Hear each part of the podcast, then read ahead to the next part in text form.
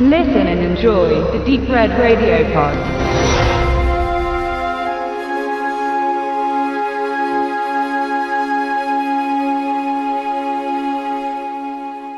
Die heutigen Filme von Terence Malick dürften für viele etwas Besonderes sein.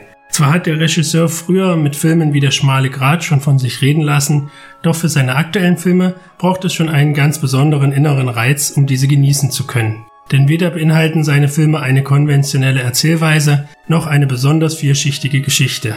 Malicks Filme sind vor allem eins, ein Rausch der visuellen und akustischen Eindrücke.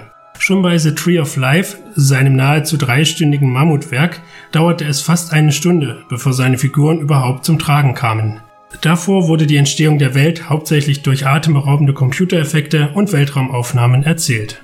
Und danach wurde das menschliche Leben in all seinen Facetten aufgedeckt, dies jedoch in bewusst sperriger und kantiger Erzählweise.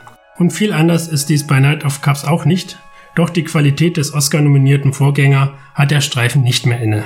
Die grobe Geschichte dreht sich um einen Autor in Hollywood, der sich auf der Suche nach dem Sinn des Lebens begibt. Diesen findet er hauptsächlich im Umgang mit Frauen, und viele Frauen kreuzen seinen Weg.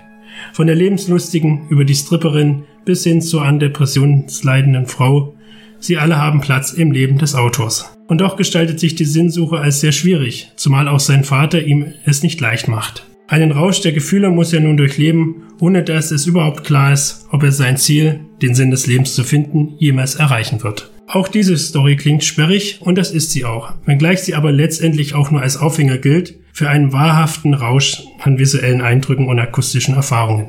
Der Film beginnt mit einer Einblendung, dass man diesen Film möglichst laut hören soll, um ihn im vollen Umfang erleben zu können.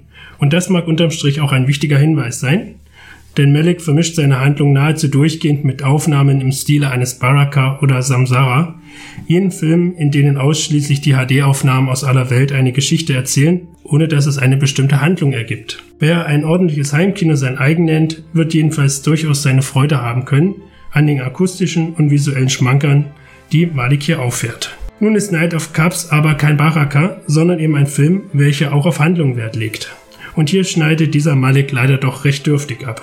Die Sinnsuche des Autors durch aller Herren Ländern erweist sich schon bald als enervierend, auch weil Maliks krasser Filmschnitt zwischen Handlung und Naturaufnahmen nicht jedermanns Sache ist.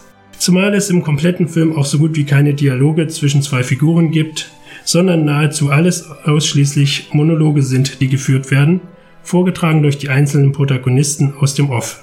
Diese Worthülsen sind dann auf Dauer auch nichtssagend ausgefallen, grenzen hier und da sogar an Kitsch. Und somit kommt man dann leider doch nicht umhin, sich anderweitig abzulenken. Wirklich überzeugend sind daher letztlich nur die Darsteller, von denen vor allem Hauptdarsteller Christian Bale überzeugt.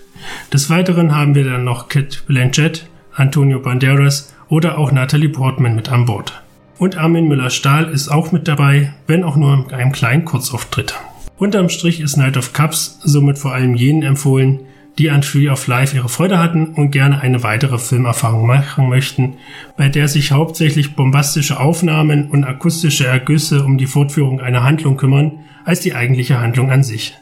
Dass dies funktionieren kann, bewies Malik im Vorgänger, dass dies jedoch nicht immer funktioniert in seinem aktuellen Werk. Für eine einmalige Sichtung ganz okay, jedoch sicher kein Werk, das in die Filmgeschichte eingeht.